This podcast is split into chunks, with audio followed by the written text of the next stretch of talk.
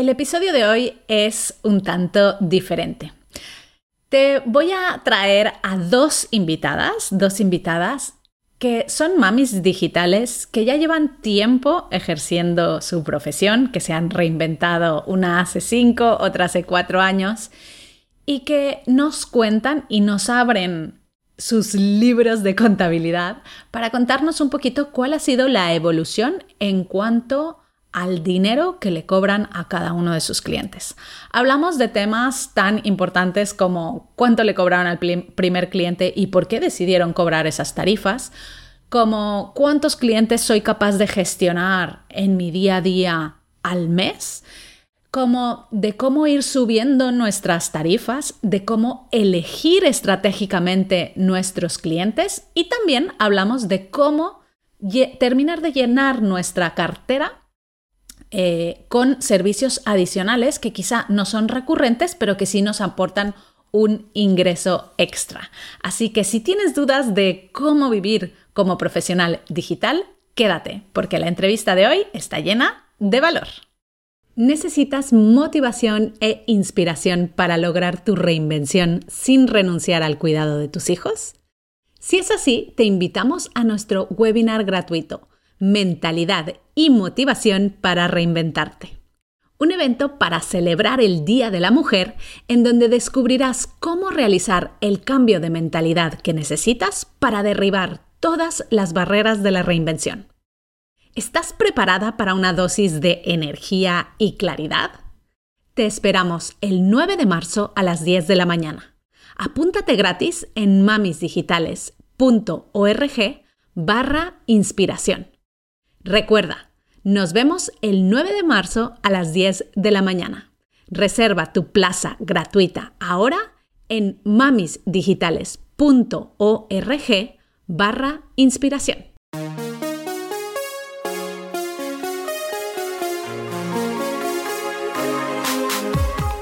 Bienvenida a Madres Reinventadas, presentado por Billy Sastre, un podcast para madres que están redefiniendo el concepto de trabajar sin renunciar a su vida familiar.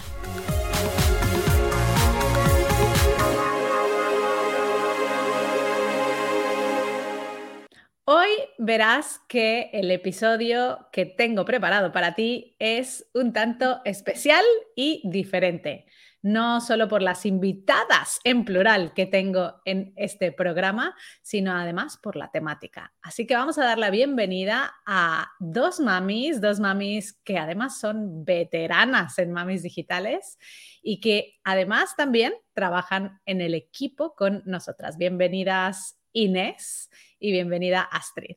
Muchas gracias, Lili. Muchas gracias. Bueno, a ver, las dos ya han estado invitadas al programa de Mamis Reinventadas, así que puedes escuchar sus episodios con sus historias particulares, porque en el caso de Inés, ¿tú desde cuándo eres mami digital? Pues yo hago, ahora en este mes hago eh, cinco años cinco años que te reinventaste profesionalmente con mamis digitales, pero bueno, tú también tienes una historia súper bonita, la pondremos eh, en, los en los apuntes del episodio para que la que tenga más curiosidad y quiera conocer tu historia desde el principio, pues vaya ahí a escucharla. Y Astrid, ¿tú cuánto tiempo desde que decidiste reinventarte? Bueno, yo hice la, digamos que tomé el paso en 2019, bueno, hasta ahora, ya cuatro años. Cuatro años. O sea que a ver, hoy hemos dicho, han pasado por aquí un montón de madres, llevamos ya más de 100 episodios y hemos dicho, ¿por qué no hacemos un episodio especial hablando de un tema un tanto particular, que es el tema del dinero? Porque es verdad que hay veces que, oye, nos cuesta, ¿no? Como mujeres emprendedoras hablar de este tema. Y bueno, yo me he propuesto como meta personal, digo, vamos a desbloquear este tema por completo y vamos a compartir, ¿no? O sea que yo voy a empezar haciendo preguntas, vamos a ir viendo a ver eh, cómo podemos desbloquear este tema en el resto de mujeres, porque es verdad que entre más, si compartimos cada vez más, pues cada vez más va a ser mejor para el resto de mujeres que están escuchando. Así que Inés, vamos a empezar por ti. Tú te reinventaste, ya sé, has dicho cinco años, ¿verdad? Cinco. cinco. Em, ¿Qué fue, cuál, fue la, metodología que estudiaste? Y cuéntanos de tu primer cliente. Bueno, pues eh, la metodología primera que estudié, porque después he estudiado más, eh, fue Community Manager hace cinco años. Y luego después he vuelto a reinventarme con Mamis Digitales como e-commerce manager, porque me ha parecido que era una evolución que yo tenía personal. Entonces, cuando que eh, salía la metodología como e-commerce manager especializada en Amazon, me encantó la idea y, la verdad es que hace ya un año que estoy eh, también siguiendo estos pasos de e-commerce manager que son complementarios, ¿vale? Que no es que haya roto con el community manager.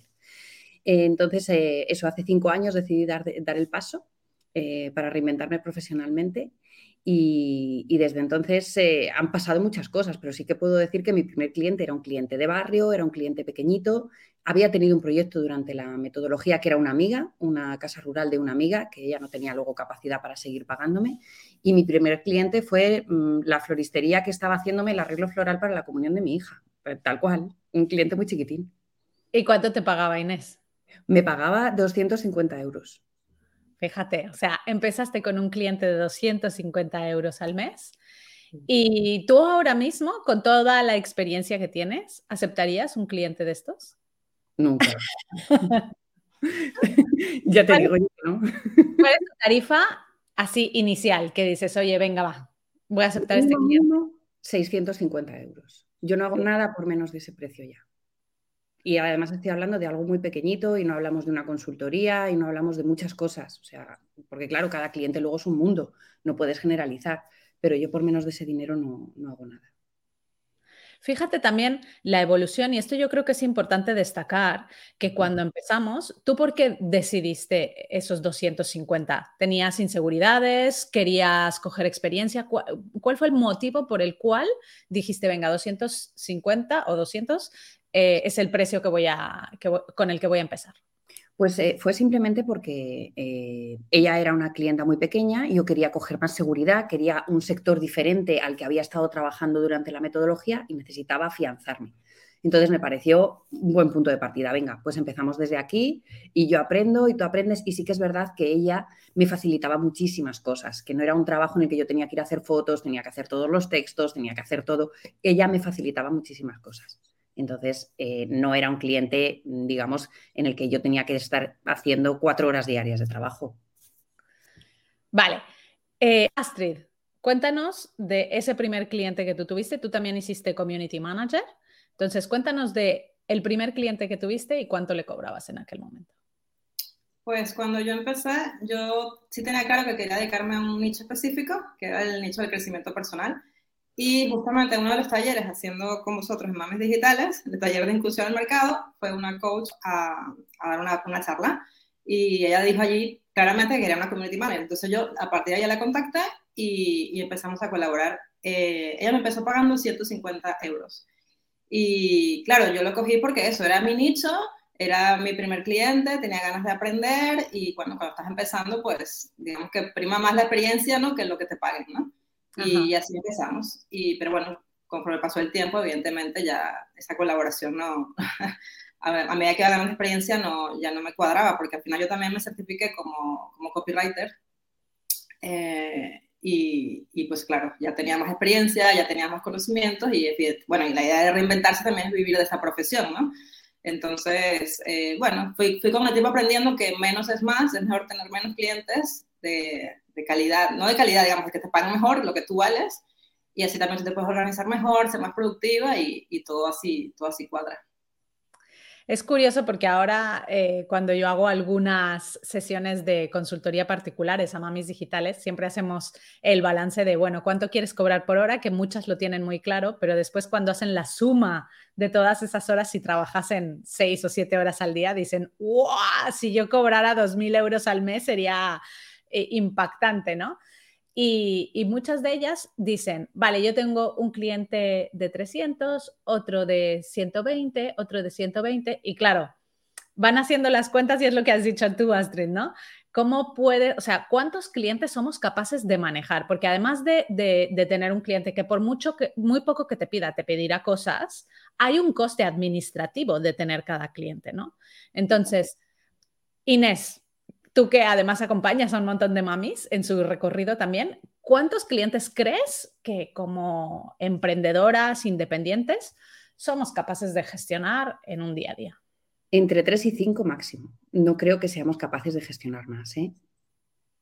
Es que es inviable. O sea, es que si estamos haciendo esto para poder estar con nuestras familias, para poder eh, pasar tiempo con ellos, para poder disponer de nuestra agenda libremente, tienes que tener un límite. O sea, yo, yo quiero poder ir a llevar a los niños al colegio, quiero poder recogerlos, quiero comer con ellos todos los días, que sabéis que yo como con mis hijos a diario, no se quedan a comedor.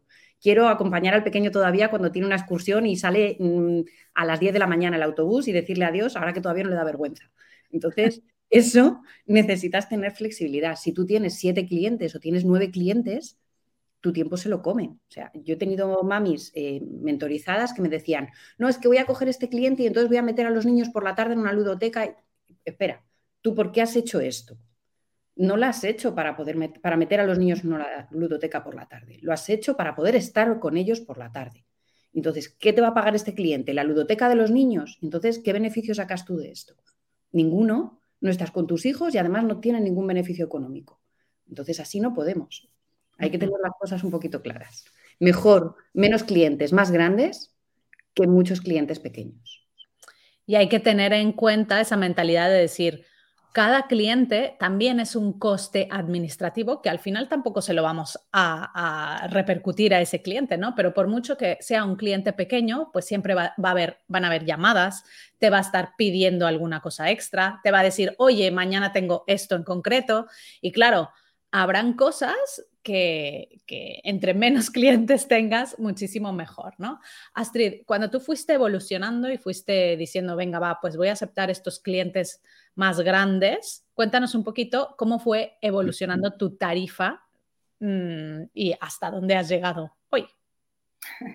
Bueno, sí, como te decía, claro, yo llegué a un punto que tenía siete clientes y es lo que hablábamos, ¿no? Tenía la cabeza en siete sitios. Por más pequeña que fuera la colaboración por algo puntual, eso ya te consume tiempo y concentración, ¿no? Para entrar en la siguiente tarea.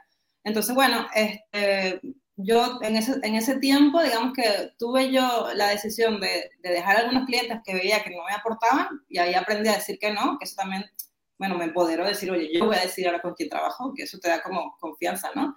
Y en, otros sí me dijeron, mira, no, no, o sea, como que todo se fue alineando. Alguno me dijo que no quería colaborar, otro, otro decidió que no quería tampoco. Y bueno, hasta llegar al punto que este, tengo ahora tres clientes, digamos, dos grandes y uno pequeño, pero uno pequeñito porque realmente me, me apasiona, digamos, ¿no? Es como, me hace clic y me llena en ese sentido, ¿no? Pero digamos que ahora mismo eh, yo apuesto más por clientes grandes y, y estoy, estoy, cobrando por clientes millones. Es posible pues, Fíjate también esta eh, mentalidad y, es, y esto que hay que creernos que existen clientes que pagan más de, o sea, Inés, tú has dicho 650 es mi mínimo, pero ¿cuánto es lo que te paga en promedio un cliente? Así como Astrid Mil, ¿a ti cuánto? Sí, en torno a mil. En torno a alguno más de mil. Tienes alguno de más de mil. O sea, fijaros aquí también que es importante abrir la mente y decir, estamos escuchando a dos mamás que sí es verdad que ya tienen años de experiencia y que no empezaron con estas tarifas, pero que poco a poco han decidido tener menos clientes que les paguen más dinero y que cada uno de ellos les aporta pues en torno a mil, algunos más de mil y que esos clientes sí existen. Porque una de las cosas que suele pasar mucho entre las mamis digitales que solemos ver es que muchas piensan, yo no voy a encontrar un cliente así. ¿Os ha pasado a vosotros tener esa mentalidad de no, no, no, no va a haber un cliente que me pague mil euros, pero ¿qué dices? Sí, claro, es que el miedo lo tenemos todas. Eso no es algo que, sea exclusivo de cuando estás empezando. O sea, eh, hoy me preguntaba una mami que, que, quiere unir al podcast a contar su historia y que estaba con miedo ya solo proponiendo, mandando un email diciendo yo quiero contar mi historia en el podcast. Y yo se lo decía, digo, yo ya he ido al podcast, hoy me entrevistan otra vez y sigo teniendo mariposas en el estómago. O sea, yo sigo teniendo mariposas el día que voy a ver a un cliente nuevo, pero porque eso es importante para mí. Si no fuese importante, no tendría ese miedo. Entonces, lo que no pueden hacer es ver solo la punta del iceberg. Eh, llevamos muchos años aquí y hemos pasado por muchos clientes y han pasado muchas cosas. Entonces, no tienen que ver solo el, no, es que ella está cobrando tanto y yo tengo que llegar ahí ya hoy. No, tienes que ir evolucionando. exactamente, porque es un camino que hemos recorrido, porque es muy fácil vernos ahora aquí contando nuestra historia cuando estamos satisfechas, pero en el camino ha habido muchísimos nos, muchísimas propuestas enviadas con una negativa y claro, eso evidentemente te afecta, pero tienes que tener una mentalidad de decir, bueno, nada, yo de cada propuesta que me han dicho que no, aprendo qué pasó para en la siguiente mejorarlo y, y al final llegar al sí, ¿no? Eh, y fíjate que tampoco es todo un camino de rosas. O sea, antes de empezar esta entrevista, Astrid, tú nos has contado algo que no sé si quieres compartir, pero es que es así. O sea, es la vida que tenemos como profesionales independientes. Venga, cuéntanos la noticia de esta mañana. Bueno, me parece curioso que hablamos hoy de, dinero ¿no? en este episodio y justamente antes de, tener este, esta entrevista contigo, eh, me entrevisto con uno de mis clientes que me dice que no vamos a continuar porque va a alinear, una empresa muy grande y van a alinear proveedores y esto pasa. Y ahora, bueno, han apostar por otra, otra estrategia y entonces me quedo sin un cliente.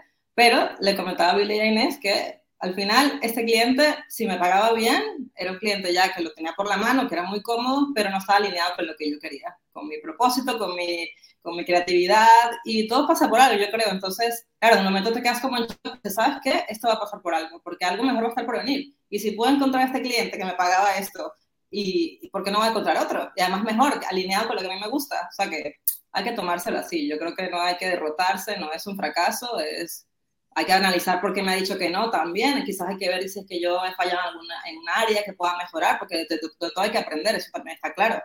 Pero no sé, estoy tranquila porque, porque creo que vendrá otro y ya está. Pero no solo eso, sino que eh, a mí lo que me gusta de nuestro trabajo también es que hay mucha gente que lo ve inestable y ahora mismo Astrid ha perdido un cliente, pero tiene otros dos. O sea, no ha perdido, no es lo mismo que si tú trabajas para una empresa y te despiden, que te quedas en la calle y solo tienes el paro y no sabes por cuánto tiempo, si tienes paro. Pero ella ahora mismo tiene otros dos clientes que pueden sustentar su estructura financiera y, ella puede seguir, tiene tiempo ahora de ese tiempo que estaba dedicando a ese cliente, dedicarlo a buscar un cliente mejor, pero sigue manteniendo sus ingresos. O sea, no te quedas en la calle. Entonces, a mí lo que me gusta también esto es que tienes los huevos en muchas cestas. Entonces, mm, también eso te da seguridad. Es que es así, tenemos que verlo como, como eso. Sí, a te da tiempo para enfocarte en otros, porque en mi, caso yo tenía algo que quería mejorar este año, era la productividad, ¿no? Cómo organizarme y tal.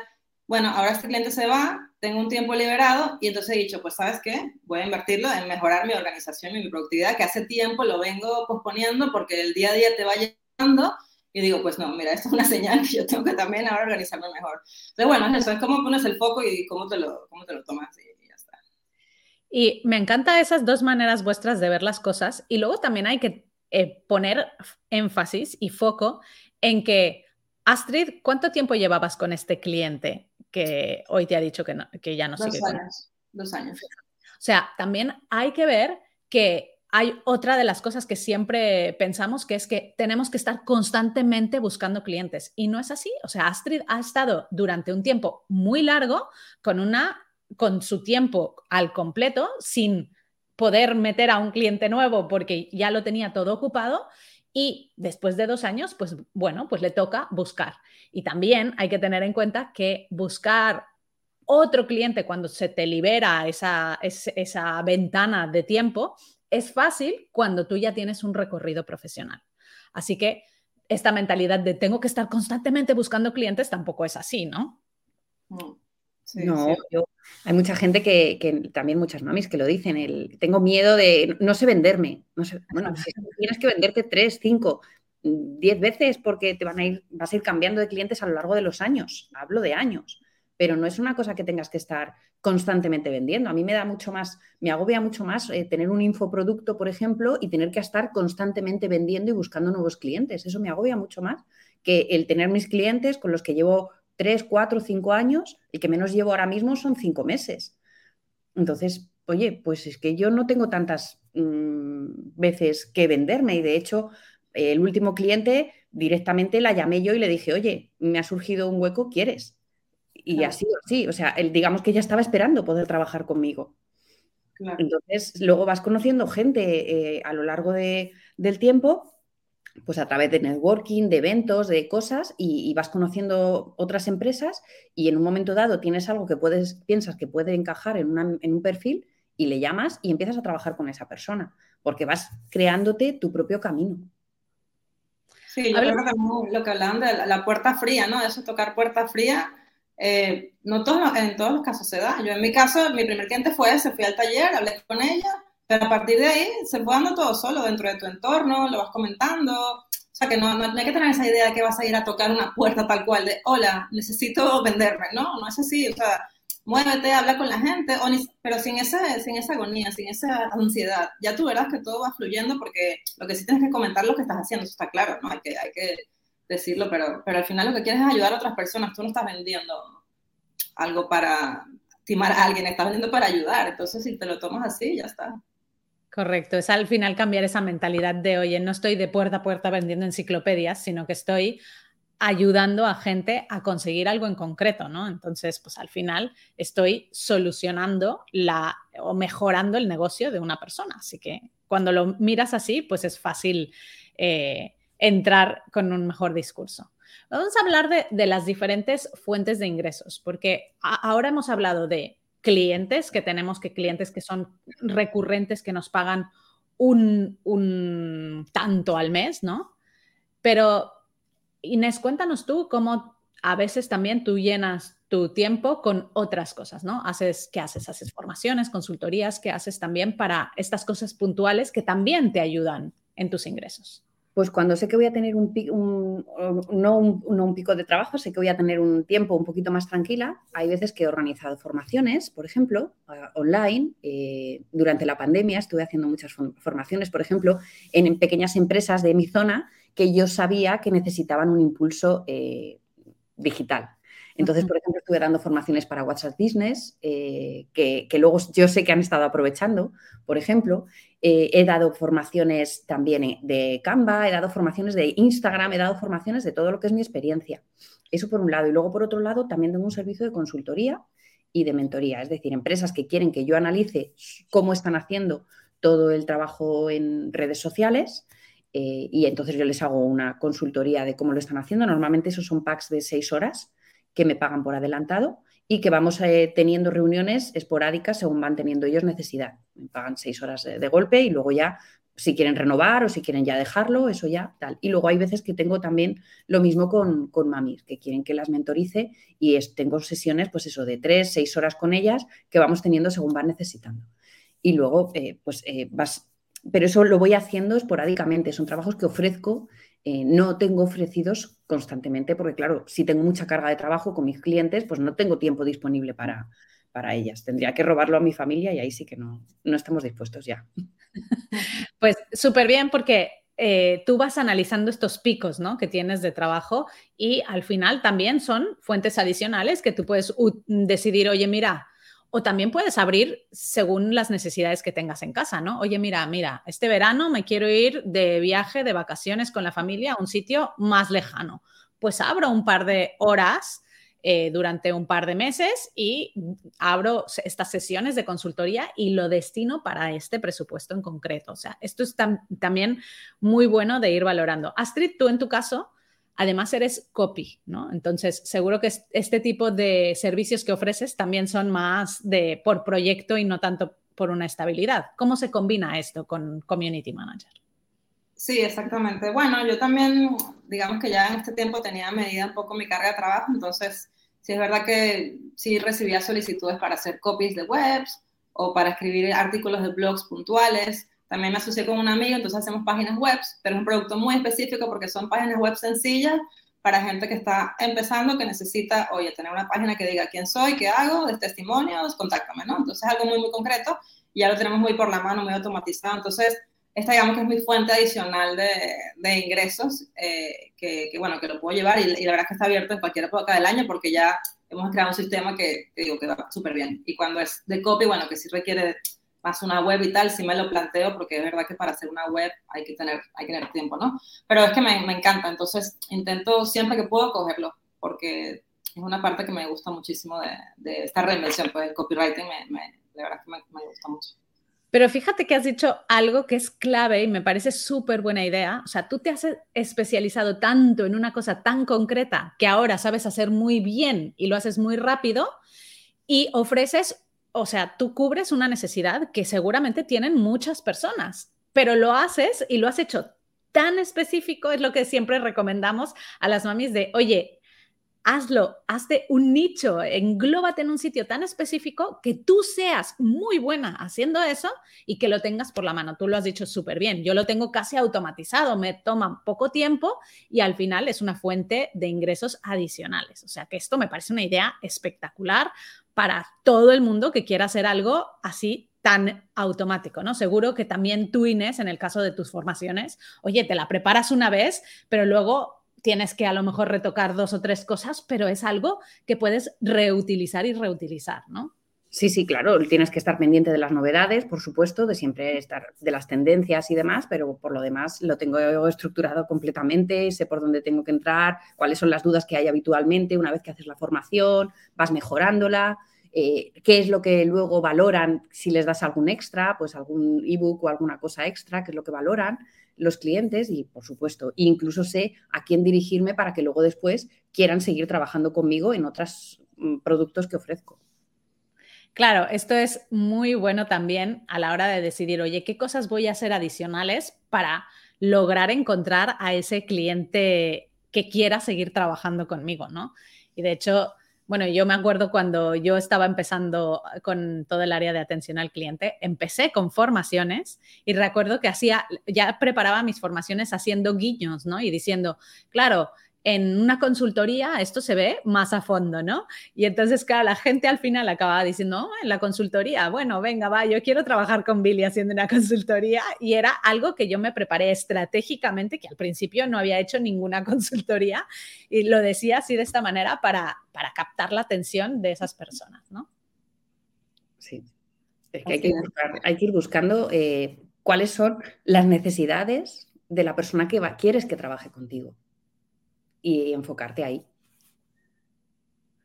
Bueno, a ver, ¿qué le diríamos a cualquier madre que nos esté escuchando que tiene ese miedo de cómo subir mis precios, ¿no? Porque es verdad que al principio, ya lo habéis dicho vosotras, habéis empezado con, con precios bastante económicos.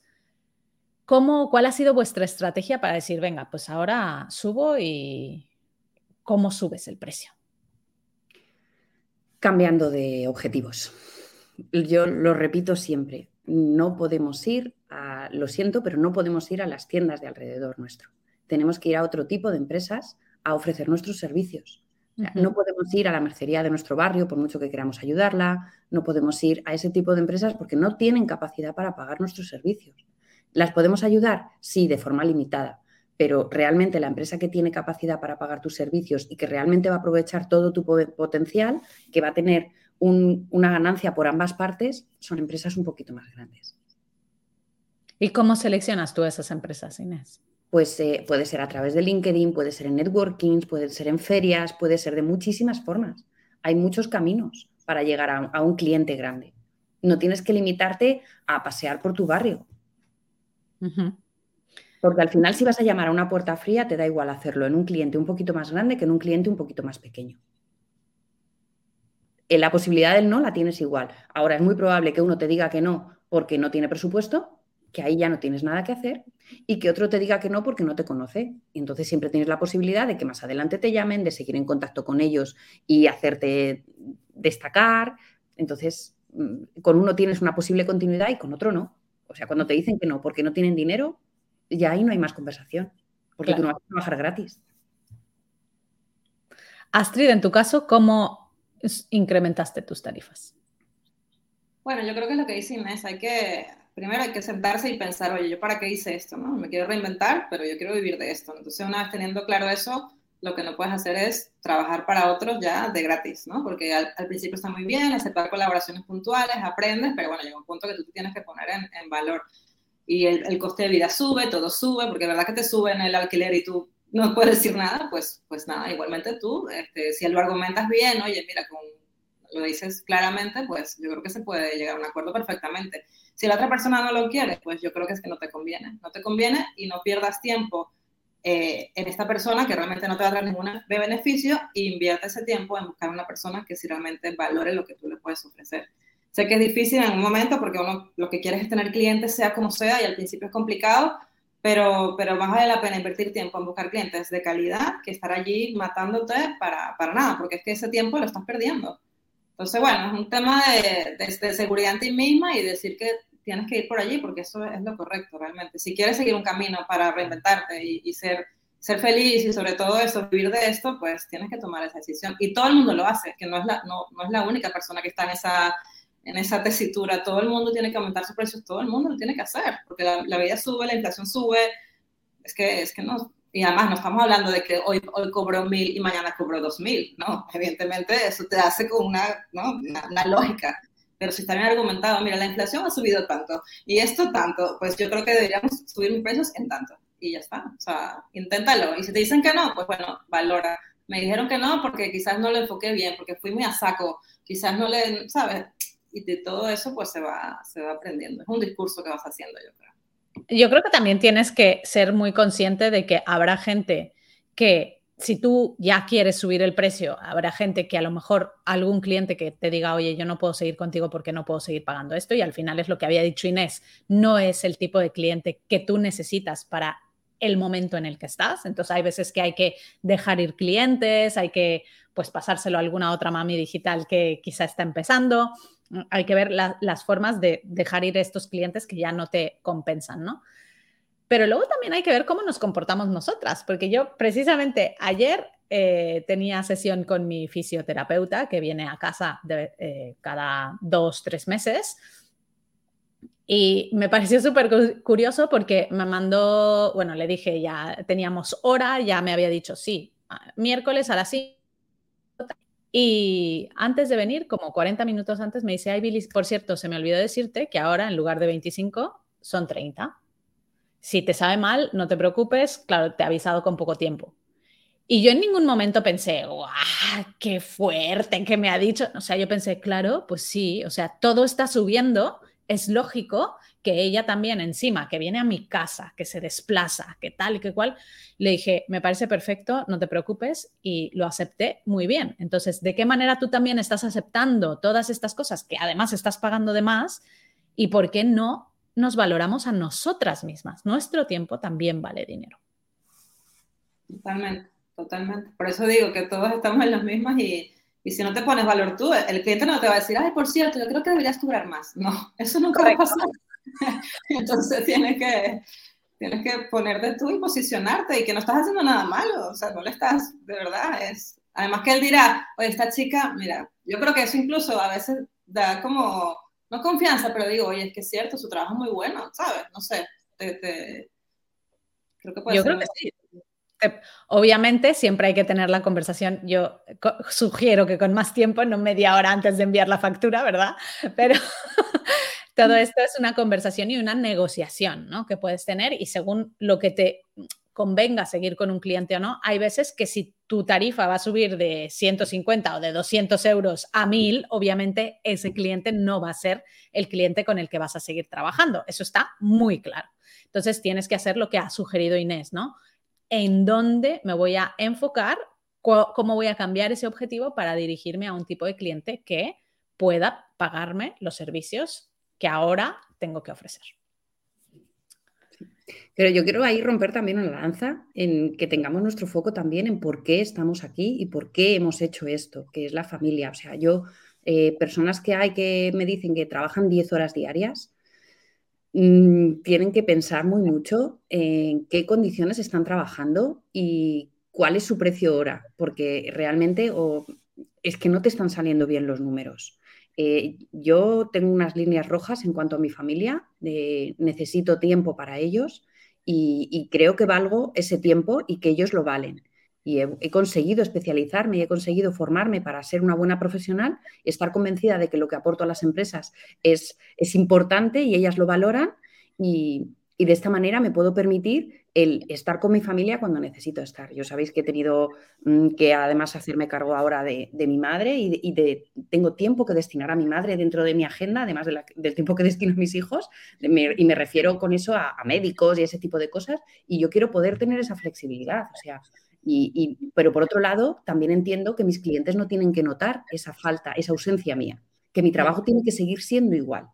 ¿De acuerdo? Entonces ahí es donde yo tengo que encontrar mi equilibrio entre el número de horas que trabajo, la productividad y, mi eficacia a la hora de trabajar. ¿vale? Porque no tenemos que dejar nada.